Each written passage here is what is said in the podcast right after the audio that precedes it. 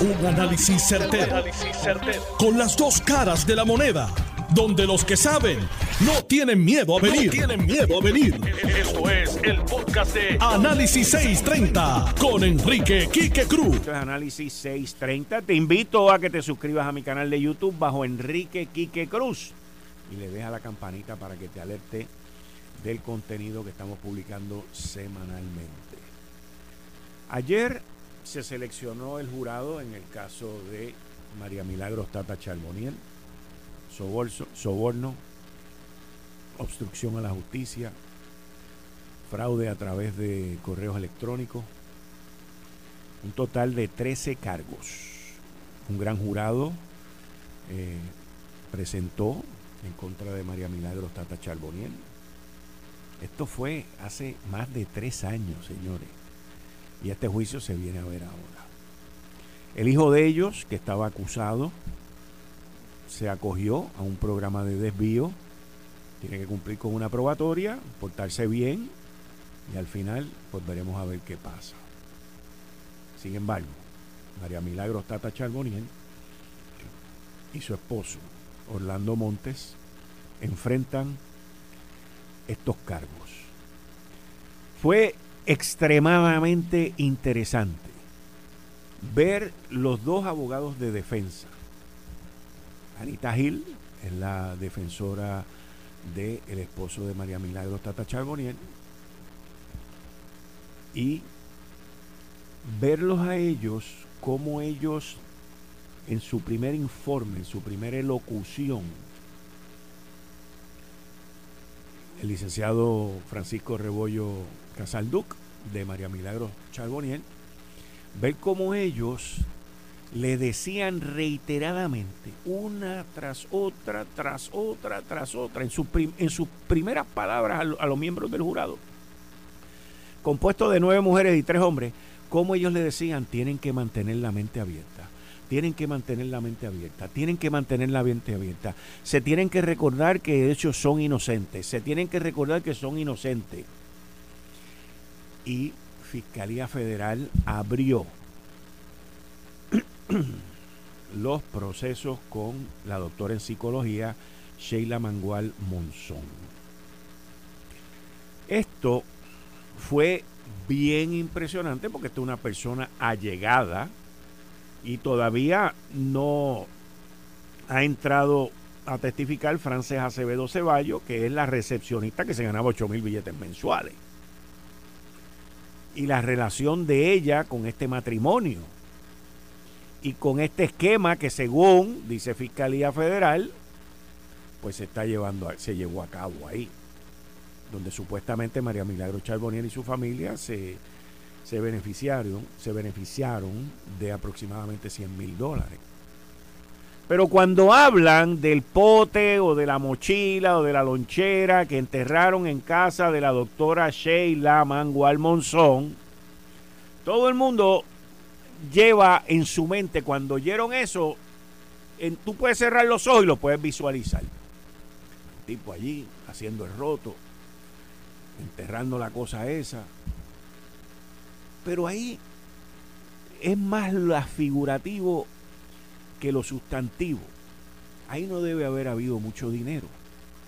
Pero lo que más a mí me llama la atención es que el individuo llevó ese dinero a casa de otra persona. No fue de un familiar, no fue de un vecino, no fue de nadie, fue a casa de otra persona a esconder el dinero. Y esto debe ser bien impresionante para el jurado, como el resto de los testigos. La situación yo entiendo que se va a ir poniendo peor. Y por un lado hay gente que dice, bueno, pero le benefició a María Milagro Tata Charboniel el que nueve de los doce del jurado, que nueve sean mujeres y tres hombres, porque se identifican esto, lo otro, para aquí para allá. Yo, particularmente yo pienso lo contrario. Yo pienso que quizás esas nueve miembros del jurado dirán, yo no soy como ella. Y ahí entra la, la separación de una cosa con la otra. Pero lo que es real es que el jurado tiene que ser unánime. Encontrarlo unánime. Cuando un político, un funcionario público entra a la Corte Federal, ya los, lo, lo, que se llaman los odds, las apuestas están 8 a 2, 9 a 1 a que va a salir culpable. Porque es tan contundente las investigaciones que hacen los federales, los recursos que tienen los federales, los testigos que tienen los federales, es tan y tan y tan contundente que es prácticamente muy difícil el tú salir ahí airoso, como han salido otras personas, porque han salido otras personas, han salido otros funcionarios electos, como fue el caso de Aníbal Acevedo Vilá. Y, y este caso también entra en un momento que estamos en la época de Navidad, la jueza Silvia Carreño, la honorable Silvia Carreño, dijo que ella solamente iba a coger libre el día 25 y el día primero. O sea que este juicio va a continuar por ahí. Hablando con personas que conocen de estos procesos dentro de la Corte Federal, me dicen que el que la defensa, el licenciado Rebollo Casalduc, la licenciada Anita Gil, hayan comenzado con su informe, con su exposición al principio, eso da, da, da vista a que la defensa no va a presentar muchos testigos a favor. O sea, que va a ser tratar de refutar lo que estas personas eh, están testificando en contra de María Milagros y de su esposo.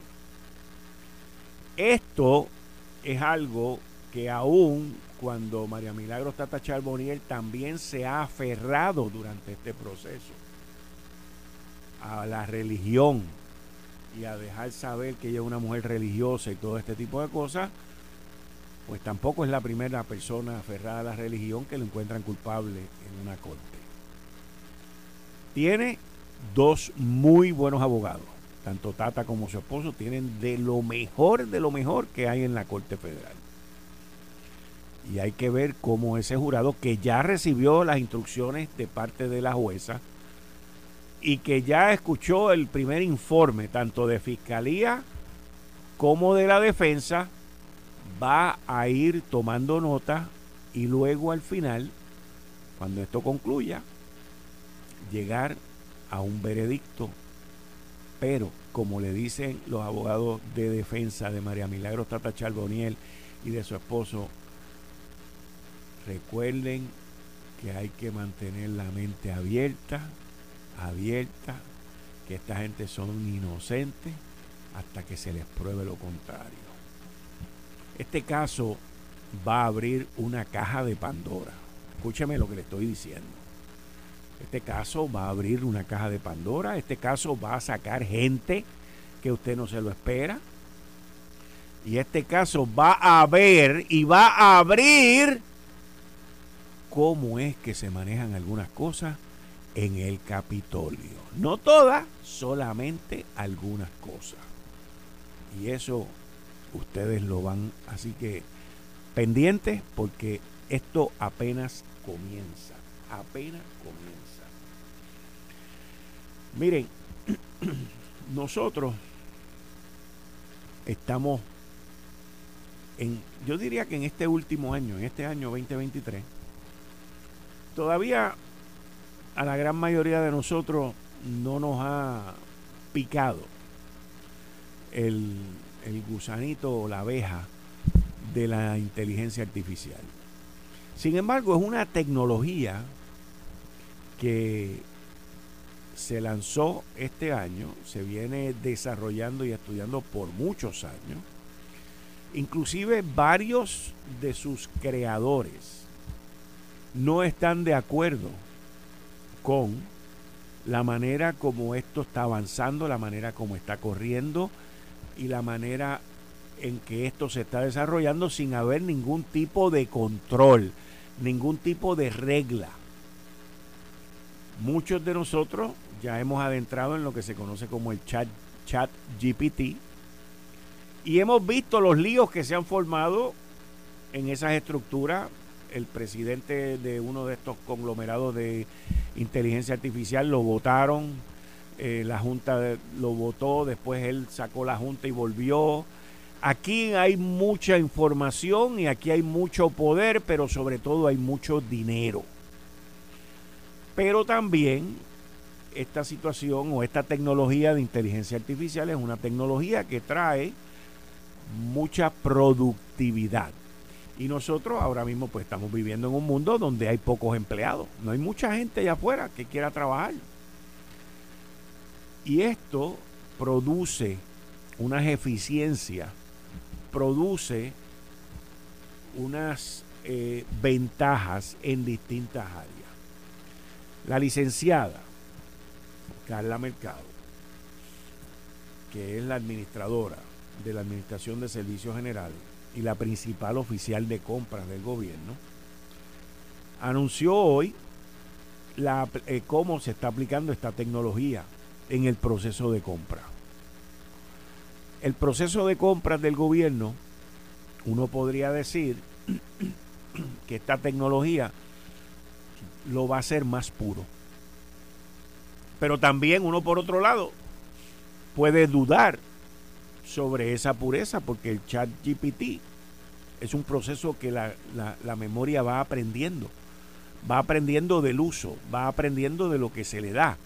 Y entonces, como en un proceso de compra se establecen los parámetros y se mantiene lo pulcro del proceso, sin que nadie venga y trate de amañar el proceso. Y esos son parte de los retos que no solamente enfrenta el gobierno, pero enfrentan distintas compañías en este proceso. Ya mismito vamos a tener vía telefónica a la licenciada Carla Mercado, administradora, administradora de la Asociación de Servicios Generales y principal oficial de compra, en donde ellos pusieron eh, pusieron en, en, en la aplicación, pusieron la aplicación para manejar entiendo yo que poco a poco un segmento de las compras del gobierno buscando ahorro, buscando eficiencia y buscando también hacerlo de manera más expedita, porque eso es otra parte que es bien importante, pero bien importante. Ahora, este mes de noviembre que acaba de pasar, las quiebras aumentaron un 29%. Yo no soy economista, pero al uno ver un aumento, las quiebras estuvieron bajitas por mucho tiempo, durante la pandemia, después de la pandemia. Hubo mucha gente que se fueron y abrieron sus negocios, se fueron a experimentar en este mundo de los negocios. Y yo creo que vamos a empezar a ver un balance en ese proceso y un aumento a la misma vez en el nivel de quiebra de distintos negocios. Pero de eso les voy a hablar más adelante. En línea telefónica tengo a la licenciada Carla Mercado. Buenas tardes, licenciada. Bienvenida aquí a Análisis 630. Muchas gracias por estar aquí. Muchas gracias a ustedes por el espacio. Muy buenas tardes.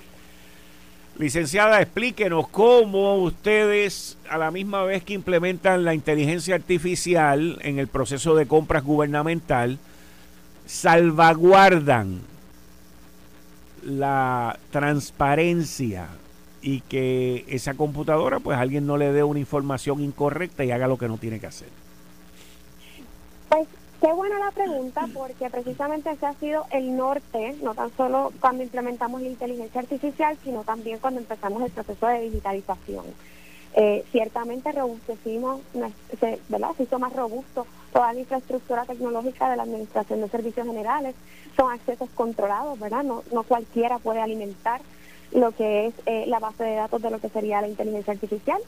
Así que son procesos totalmente controlados y, ¿verdad? Con, con la consultoría necesaria para implementar las, mejoras, las mejores prácticas que hay ahora mismo en el mercado. El comienzo, ¿en qué áreas está concentrada la utilización de la inteligencia artificial? Bueno, pues eh, tenemos para consultar directamente las compras, ¿verdad? Las compras en, tiempo real, cuáles son las cinco agencias que más compran, eh, te da todas entonces las licitaciones que tenemos al momento, ya tenemos eso de acceso. Tenemos también que a través de ASG GPT dar contestaciones uniformadas entre todos los empleados porque va a ser una herramienta para consultas internas de los empleados. También eh, va a agilizar los procesos de recuperación de Puerto Rico porque ya para hacer el, el, el ICE, el, el estudio de costo, pues ya a través de ASG GPT estos estimados de costo se van a hacer con la inteligencia artificial, con el histórico de las adquisiciones de la Administración de Servicios Generales. O sea, que ustedes van a alimentar este sistema con las transacciones pasadas. Se alimenta el sistema de todos nuestros sistemas de información de las que incluyen las transacciones pasadas también se alimenta, eh, ¿verdad?, de las leyes y reglamentos que, ¿verdad?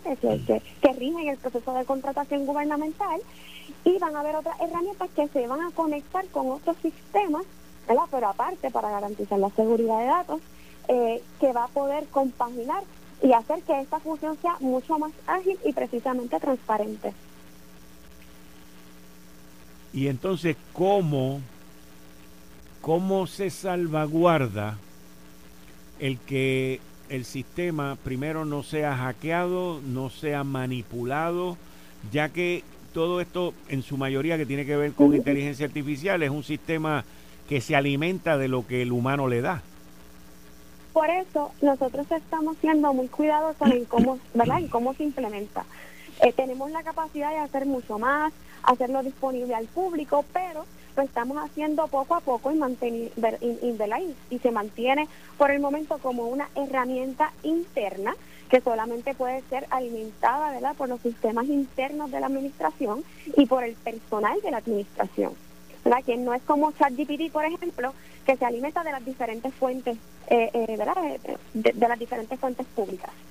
Así que, y cuando salgamos para afuera, ¿verdad? Para que el ciudadano la pueda utilizar, para que los licitadores la puedan utilizar, pues va, va a ser en un, en un aparte, donde, donde ¿verdad? se va a alimentar de esos otros sistemas sin interconectar con los sistemas de la Administración de Servicios Generales, además de que en ciberseguridad nosotros pues contamos con lo mejor en el mercado, eh, pues para garantizar la seguridad de datos de, de la ICG. Licenciada, usualmente cuando se, uno adentra en este tipo de,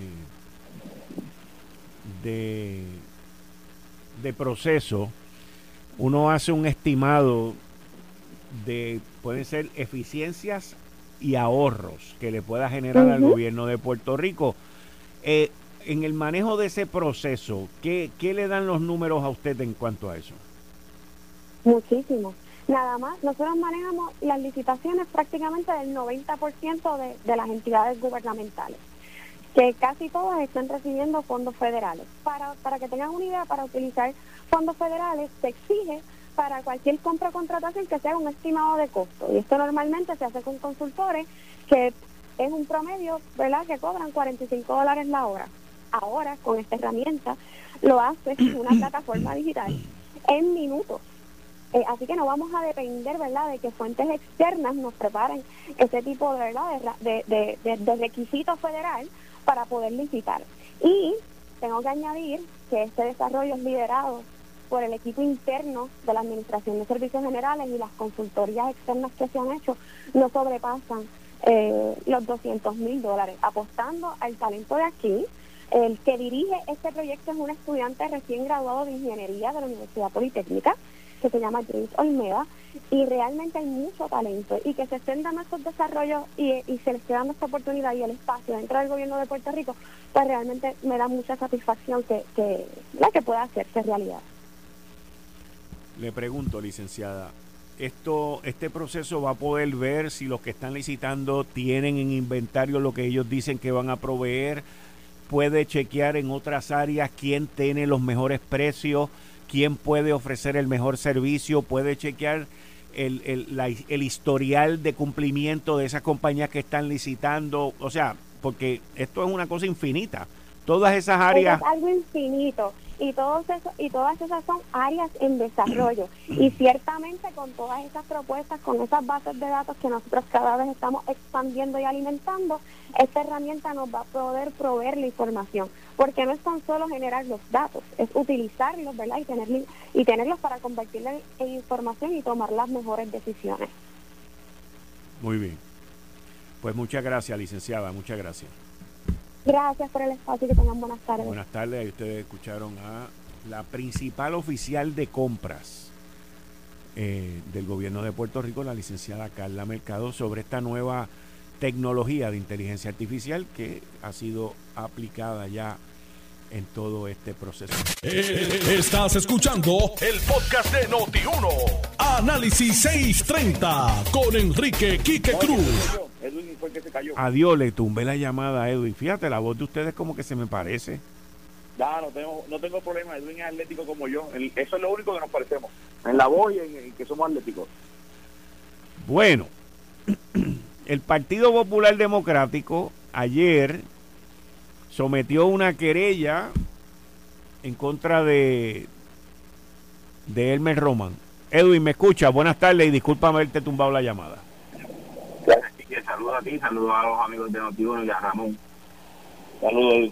Le estaba diciendo a Ramón que ayer el Partido Popular, a través de su representante Héctor Ferrer Santiago, eh, sometieron una, una querella en contra de Elmer Román, aludiendo a que Elmer Román está involucrado en una carrera, comisaría residente, eh, que es algo político partidista, y entonces sacan una serie de entrevistas y de comentarios que él mismo ha hecho, principalmente la primera entrevista que hizo con Lenin, en donde Lenin le pregunta a él si él es republicano y Edwin eh, Elmer contesta de la manera correcta porque él sabe sus limitaciones. Y él contestó, yo entiendo de la manera correcta. Él dijo, bueno, cum sí, cum sa. Pero vuelven y le... Dime. Que trató de coger para el monte, pero lo tiraron para el medio del mar. Exacto. Él trató de correr para el monte, pero le dijeron, no, papá, ¿para dónde tú vas? Y lo volvieron y lo trajeron. Lenin vuelve y le pregunta, y él dice, bueno, pues hay que ver cómo terminan los procesos allá en Washington, esto y lo otro, en las elecciones. Y vuelve y le dice, pero usted es republicano o no es republicano. Y Jennifer dice, es republicano. Y después él dice, soy republicano. Y de ahí... hay que buscar otra, otra entrevista donde él dijo que no votó, si es republicano, no votó por Trump en las últimas elecciones, votó por Biden. Creo que fue en esa misma emisora cuando Armando Valentín, que también le empujaron, empujaron, empujaron. Y él dijo, no, no, no, no. Yo en la pasada, si voté, porque le preguntaron en el sentido si había votado en Puerto Rico. Yo, no, no, yo voté en Virginia, voté, fue Miri Méndez, fue Miri Méndez, esa pregunta, me acordé. Y él le dijo, no, no, yo voté en Virginia eh, en el 2020 y, votó por, pues ya estaba por Lenin, y, y votó por Trump, no, no, yo voté por Biden. Así que ya volvió a cambiarse de republicano a demócrata y le preguntaron si había votado en el 22 y yo no me acuerdo de eso. Sí, votó en el 22 que votó en la, de medio término, ahora en Virginia volvió a votar eh, nuevamente. Pero no se acuerda de muchas cosas. Digo, eso es como si le hubiesen preguntado, ¿usted votó por Ricardo Rosselló? Y él dijo, no, no, no, yo voté por, por Charlie. O voté por David Bernier. Pero ya había dicho un programa antes que era republic tendencia republicano, lo empujaron en medio del mar y dijo, sí, soy republicano, pero voté la, en el por, por, por Biden. ¿Cómo es eso? republicano es como si Ramón votaba por el en Trujillo Alto eso, eso no, es, no, es, posible. Usted o es republicano o es demócrata o allá puede ser no afiliado, que puede, yo no estoy afiliado en ningún sentido, lo voy a decir después, pero al que es republicano, a mí le digo que votó por Biden. Licenciado, licenciado Ramón Torres, usted ha tenido ha tenido usted la oportunidad de mirar esta controversia, de leer lo que está en el Hatch Act y de cómo se ha ido manejando esto. Tuvo la oportunidad también de ver la, el, el, el complaint, la queja que se llevó a cabo en contra de Hermes Román. Mira, eh, sí, la constitución es que hacía ambas preguntas y, esto sucede cuando no hay comunicación entre las partes, ¿verdad? Eh, el, me parece a mí que el, candidato Hermes Román contesta correctamente porque ya él tenía un documento que le advertía que si era una contienda político política no podía participar y él lo que hace es que esquiva la pregunta diciendo que él tiene tendencia republicana y que él no se que él tiene cierta afinidad con los republicanos pero que no es republicano y que va a esperar a, que, a ver qué suceda qué sucede.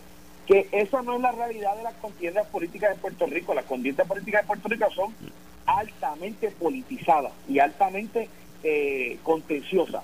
Edwin, ve la vida desde el punto de la estabilidad, yo la veo desde el Estado Libre Asociado. Y eso es el problema de no haberle llevado la información correcta a quien le emitió el documento diciendo que podía participar. Y eso precisamente es lo que el representante Héctor Ferrer, junto con unos candidatos, unos buenos candidatos que hay para San Juan, eh, presentaron el día de ayer. Y, y una vez investiguen, pues determinarán y, y verán lo que hay. ¿Qué, puede pasar? Porque le den una multa de mil pesos. Estaba escuchando hoy, hoy, hoy que, era, que eso era lo que podía suceder. Bueno, pero es que es mucho más que la multa. Hable entonces del carácter y del tipo de persona que es el Román al momento de establecer y, de, y, hablar de frente. Ahora, antes de que surgiera esta controversia, el mismo Elmer Román, que no me acuerdo si fue Elmer o si fue Jennifer, que dijo que a él lo estaban atacando porque le tenían miedo. Edwin. Esa, es la campaña que aquí todo el mundo que le tiene miedo. Yo no sé si es que todavía en Halloween. Tú dices cualquier cosa y seguida sabe, Aníbal tiene que esa, esa campaña, lo te envían a decir que aquí la gente tiene miedo. Porque hay que tenerle miedo a la gente, así que ni muerden ni arañan. Ellos son seres humanos como todos nosotros, tienen sus ideas, tienen sus proyecciones, tienen sus convicciones, que no se las respeta, estarán, estarán equivocados, estás equivocado en eso de que tú puedes ser republicano un día, demócrata otro, estás equivocado que un día vives en Virginia y después vives en, en, Yauco, y de ninguno de los dos lados vive, cuando viene a Puerto Rico se queda en San Juan porque no va a Yauco. Así que esas son las cosas que entonces debilitan al candidato en el carácter. También la campaña de la comisionada, no a hablar claro a esa gente, les dice, como pasó en el caso con... Eh, el general Reyes, que le dijeron, no, ven para acá, que tiene el primera, tú ves estar haciendo único. Cuando el hombre llegó aquí, se encontró otros dos candidatos, salió corriendo y fue a eh, es la desorganización, que es lo que hemos dicho desde el principio. Usted no puede correr una campaña desorganizado. Tú vas a ver mañana, a ver qué dicen mañana sobre los recaudos. Mañana hay que rendir el informe de cuándo recogiste en noviembre. Vamos a ver si hacen otra transferencia más de 80, a mí que le quedan por allí en la cuenta de comisionado para poder permanecer a los recados del gobernador Pierluisi.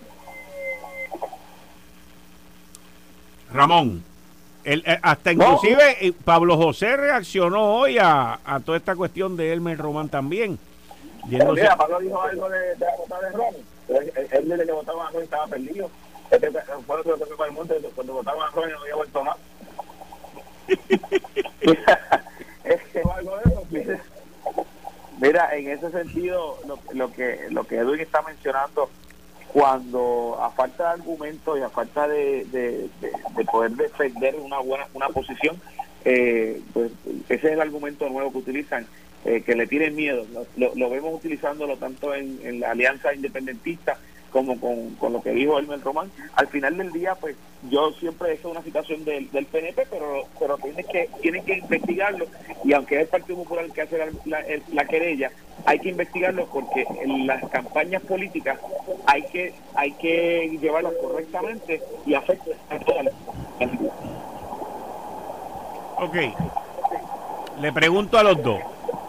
¿Ustedes entienden que cuando Elmer Román fue a buscar este asesoramiento en la oficina del General Counsel allá, le dijo, mira, eso es una cosa allá abajo, aquello no tiene nada que ver con los republicanos y con los demócratas, aquello es con el Partido No Progresista y el Partido Popular Democrático, y yo no soy partidario al lado de acá, taca, taca, tan, y ahora de momento se forma este bollete, o sea, porque tiene que ver también en lo que se le presenta a esa gente al principio si le llevaron la ley local de elecciones, pues estoy seguro que lo, lo autorizaron basado en la ley federal de la ley local de elecciones, que habla del Partido Nuevo, del, segundo partido, el partido de ningún lado habla del Partido Republicano y el Partido Demócrata, y cuando habla de republicanos y demócratas, yo soy el comisionado del Partido Republicano en Puerto Rico, se habla en el sentido de unas primarias y después las primarias eh, para presidente, no para el poder progresista, ni los senadores, eh, ni, de otra gente para contestarlo en la primaria. Después de la primaria se, desvincula y él no va a participar para presidente de Estados Unidos. Así que pues cuando le habla la gente allá de, demócratas y republicanos, pues él se desvincula de eso. Dice, además yo he votado un día republicano, un día demócrata, yo depende en el estado que viva, pues voy y voto. Pero ahora cuando se va a enfrentar, eh, aquí eh, la comisionada, por ejemplo, republicana, cuando estuvo Fortuño la republicano, Aníbal demócrata, eh, y demócrata, que ellos van a poder ver que así aquí cuando llegan a los cálculos federales se tienen que aliar a una de las dos posturas. Pero, lo peor que tiene ese candidato es que para hablar de cualquier tema tiene que ir a pedirle permiso al Pentágono. Hoy sus expresiones a la prensa sobre este asunto vinieron dirigidas en un comunicado de prensa que antes de eso lo tuvo que verificar el Pentágono. Él tuvo una entrevista con el grupo de Ricky hace mucho tiempo atrás y pidieron que enviaran las preguntas y las 60 preguntas que le enviaron autorizaron a que hicieran solamente 27 del Pentágono y fue el requisito para poder entrevistar pues, haberle enviado las preguntas al Pentágono. Usted quiere un líder que realmente cada vez que vaya a hablar de cualquier tema en Puerto Rico, cuando le pregunten en Yauco sobre el café, va a preguntarle allá si podemos importar café o podemos importar café.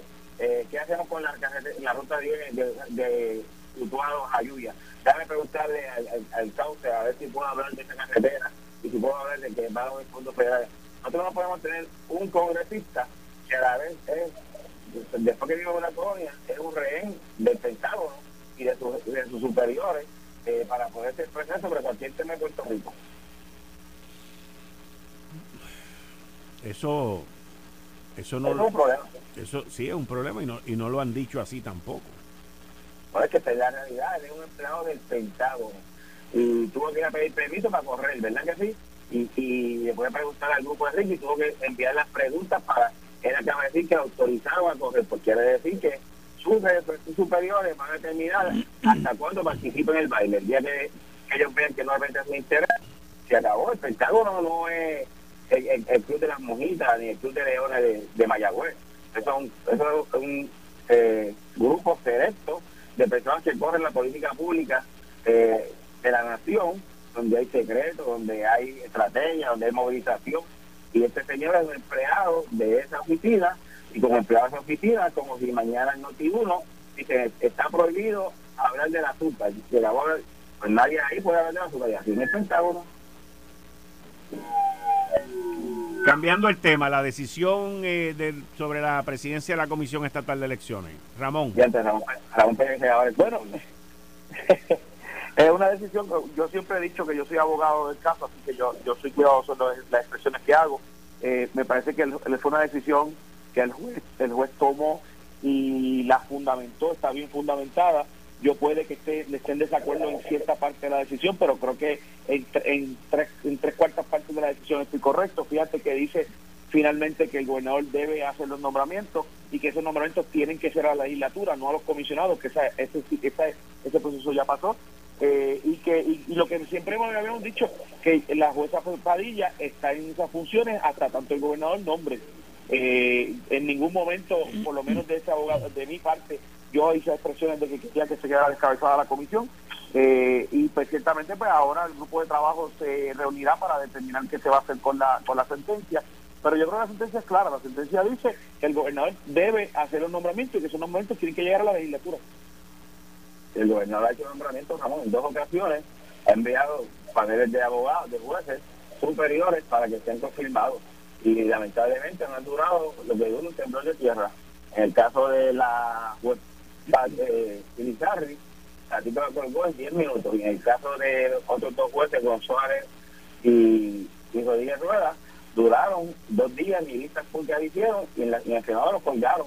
y me imagino que en enero, cuando se de la sesión y termine el pleito que ustedes van allá, porque ya dijo Dalmau que va a ir hasta el Supremo, pues en algún día que se resuelve el, caso finalmente, el gobernador, porque nosotros ya habíamos enviado tres nombres a la, a la porque entendíamos que ese era el proceso, empezar desde cero con los comisionados, porque allí hay partidos que no tienen mucha fuerza, sin embargo en la comisión estamos todos iguales, un voto cada, cada partido, pero si finalmente a la, legislatura, de los tres que se le sometieron a, los comisionados eh, me imagino que Vanessa Santonico y el gobernador escogerán uno y se lo enviarán allá a, a Dalmao y a Tatito y veremos cuánto dura.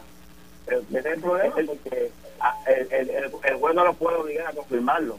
Y el gobernador siempre ha estado en la disposición de enviar nombres y, y la, la realidad es que el propio que el gobernador había cumplido con su deber ministerial porque había enviado nombres a la legislatura. Y, y, y, y en eso y eso y eso está claro el hecho de que el gobernador tiene que hacer los nombramientos el proceso de nombramiento es uno continuo si la legislatura no concurre con su con, su consejo de consentimiento tiene que seguir nombrando en cuanto a los tres que envió hay dos de ellos que no que entiendo yo que no no no puede no pueden ser eh, presidentes de la comisión porque hay uno que es de recién nombramiento en el momento que se nombró estaba recién juramentado y el otro había sido comisionado alterno de, de un partido hace menos de cuatro años se lo impide el código se lo impide eh, así que eh, eh, el gobernador nombrará, el gobernador debe nombrar próximamente. Ese que fue comisionado tendrá que esperar a mayo, que se deben en los cuatro años, porque estoy seguro, me debo con el picador que no va a confirmar ninguno de los otros dos, porque ya tú tienes versión sobre uno, pues ya lo descalificaste, así que les recomendarás como asesor de Dalmau que lo pueden también, y el tercero pues lo enviaremos, y también estoy seguro que el tercero va a contar allá, y terminaremos enviando durante la última sesión el tercer candidato de mayo, que es el juez que tú estás diciendo que fue comisionado de alterno, eh, porque eso es otro problema. Se supone que los comisionados no se revelen los nombres y seguirán salieron corriendo a decir que habían enviado el nombre de Juan, de Pedro y de María, cuando realmente puede ser lo que crea, lo que dijo el propio juez en, la vista, qué abogado, qué juez se va a prestar a ese cinco, si cada vez que nombran a uno no va a dar tiempo de siquiera evaluarlo, lo cual ya seguida. Y eso pues es un problema que tenemos nosotros para, eh, te digo, nosotros lo entrevistamos entre más y yo más de 10 veces y nos decían lo siguiente, tú estás loco para que me, para que me desacrediten en el, en el Senado Popular, olvídate de eso. Gracias y nos vemos. Para hoy seguimos. Hay jueces, hay jueces disponibles, hay que buscarlo, hay que buscarlo. Pántame la lista, Ramón, de los jueces están disponibles. Ah, que ustedes quieren que nombremos a los populares, que ustedes perdieron a quien quieren también los populares. Eso no puede ser. Cuando usted gana, usted nombra a que usted quiere. Y cuando gana el PNP, el PNP nombra a quien, a quien entiende que tiene los, requisitos. Pero no puede usted que la legislatura, la legislatura es popular, la legislatura es popular. El gobierno es compartido. Ah, el pueblo dijo que el gobernador fuera de un partido y la legislatura fuera de otro. Y si la legislatura enviaremos, enviaremos todos los meses y lo cuelga y llegaremos a decir por culpa de ustedes descabezar la comisión con una presidenta no. que, que, ustedes dicen que es buena, porque no están dispuestos tampoco a, a confirmarla como presidenta. Pero es que tampoco la han nombrado. La, la, la, la jueza, la jueza María no ha sido nombrada nunca. Mira, Ramón, cuando tú te fuiste allí, se lo ofreció a Toñito y a Carla, salieron a buscar los votos y en un programa ahí, por todo Alejandro me a, a puño por teléfono, porque yo dije que habían mentido. Se comprometieron a buscar los votos y cuando fueron al Senado donde, y a la Cámara donde Jesús Manuel dijeron, no, no le confirmen para tener esto trancado aquí. Porque eso es lo que usted quiere, tener el proceso trancado. Comprométanse públicamente que la van a confirmar estoy seguro que no se la envía. Pero no digan una cosa eh, tras y cuando lleguen allí de acuerdo, porque entonces sí se descabeza la comisión. Y nosotros no podemos prestarnos a que la única funcionaria que está disponible, ustedes la liquiden para eh, descabezar el sistema y cuando vienen decir que perdieron porque no había un presidente, que es lo que ustedes buscan, excusas porque no tienen voto y buscan las excusas. El gobernador tiene, el gobernador tiene que nombrar, debe nombrar y en la sentencia lo dice claramente. Hemos nombrado, hemos enviado, hemos enviado nombres para allá. El, el, uno continuo. No puede, eso, no puede quedarse sentado esperando y decir que hay que no me han nombrado, tienen que seguir buscando. Esa, esa, es, la, eso es lo que la Constitución manda. Oye, buscamos tres y ya dice que dos no servían. Pero vamos enviado todos los meses, tranquilo lo evalúen, por lo menos siéntenlo allí y preguntan en qué saben cada vez esto. No los cuelguen, tampoco no los nombra, porque la pelea que ustedes tienen yo la, yo la conozco. Y Tarito quiere uno y usted quiere otro, y así no se puede. Esperamos el nombramiento, a ver, que, a ver si para, para, vamos a enviar. O sea que la, el, el, el, gobernador, en resumidas cuentas, Edwin, ¿el gobernador va a someter algún nombramiento? Claro, como sometimos hace una semana atrás a los comisionados pensando que ese era el procedimiento. mandamos tres, tres nombres y, si están dispuestos a confirmar a, Jessica, se la enviamos también. Pero no piden que la, la, van a confirmar y después la acuerden porque le cabeza la comisión. Si los dos presidentes, ante el pueblo del país, le dicen al gobernador, envía a, la juez Padilla, estoy seguro que el gobernador se va a enviar. Pero no, no es enviarla para cuidarla. pero de la misma manera que de la misma manera que el, la legislatura no puede decirle al gobernador a quién enviar el gobernador no puede decirle a la legislatura a quién confirmar. Por eso son no, no, separación de poderes. y hay que esperar a que el gobernador nombre para entonces evaluarlo. Por eso, pero te estamos ofreciendo, te ofrecimos en la comisión y ofrecimos ante el pueblo de Puerto Rico. Abre claro que quieren confirmar, como la quiere confirmar Tatito, Tatito la confirma mañana, con los votos populares en la Cámara. Dile a tu jefe de Mau que deje el chanchullo ese y que la confirme, a ver si es verdad. No, eso no es un chanchullo armado, eso es una, es, claro, son las prerrogativas de la legislatura que se están defendiendo. Y por eso es que hay un gobierno compartido, el gobierno compartido trabaja de esa manera, el gobernador nombre, la legislatura confirma. Fantástico, pero ya el juez eh, en estos días le dijo que Jessica Padilla va a estar ahí hasta que nombren a alguien, pues ya, ya no, hay que, no hay que buscar más, va a estar ahí. Si ustedes la quieren, confírmela digan al gobernador públicamente, el gobernador envía que se la vamos a confirmar, y el gobernador se la va a enviar para allá. Pero no, no digan que la va a confirmar y la acuerden para descabezar la comisión, que es lo que ustedes buscan. Aquí, bobos no hay en este país. Esperamos, esperamos los nombramientos, esperamos el nombramiento, a ver quién es, y si pasa la legislatura, pues se vamos a enviar, se vamos a enviar todos los meses, vamos, hasta, hasta esperamos, lo esperamos los meses. Para, a ver que lo van a colgar uno a uno. Para yo estar claro, próximamente el gobernador va a someter otros nombramientos para esta posición. Bueno, debe, ser un solo nombramiento, porque lo que hay es una vacante en la presidencia. Y, una, una, vez ese nombramiento llegue a la legislatura, la legislatura tiene 15 días para actuar. El gobernador, tan pronto termine el pleito, si termina el pleito mañana, en enero 12, cuando tiene la elección, le envía el primer nombre. Si, si, el caso sigue por ahí hasta, hasta noviembre, pues no podemos enviar, pues hay un pleito vivo creado por los populares, no por el gobernador. Si ellos quieren terminar el, asunto, no apelen a, que saben cuál ellos saben cuál es la decisión final. bueno, lo que pasa es que el gobernador, el gobernador no dicta cuál es la estrategia eh, eh, legal, ¿verdad? No, y, eso, lo, eso lo determina el Senado. Y una vez, ni una pretendemos, vez que se va a hacer, no, pretendemos, no pretendemos eso, pero sabemos cuál es su estrategia y la del presidente del Senado, mi amigo personal, y no estamos dispuestos a hacer juego. Si duran hasta mayo o hasta noviembre, pues tendrán que esperar hasta mayo o noviembre para que puedan activar el primer nombre. Cuando esto, se acaba cuando el nombre, esto se acaba cuando el, el gobernador nombre la legislatura confirme, pero tiene que ser una persona que sea confirmable por la legislatura. Lo entendimos, lo entendimos. hay gente que ustedes confirmaron la semana pasada y que ahora son buenos. Acaban de confirmar para, para jueces superiores lo que pasa es que las consideraciones no son las mismas porque los requisitos no son los mismos. Ah. No son las mismas las consideraciones, porque para ser juez los requisitos son uno y para ser presidente de la Comisión Estatal de Elecciones tiene unos requisitos adicionales. Vamos a empezar porque tiene que ir a la Cámara de Representantes. La parte más importante es que sean gente honorable, que hagan justicia. Y si lo acaba de nombrar para que haya justicia en un tribunal, no veo cuál es la diferencia que no pueda hacer justicia en la Comisión Estatal de Elecciones. Bueno, la diferencia es que tiene que ser una persona que, que conozca el proceso electoral, una persona que conozca el proceso legal, no necesariamente conoce un proceso electoral, una persona que conozca el proceso, que sea juez, no necesariamente eh, está dispuesto a ser presidente de la comisión, una persona que tenga una confirmación de, de 12 o 13 o 14 senadores, no necesariamente tiene la de 24 o 25 representantes. Oye, llamar a Rueda, que, que fue juez municipal, cogió las comisiones locales, trabajó en el código electoral, tenía más de 10 años de experiencia en asuntos electorales, lo colgaron, ni una vista le dieron.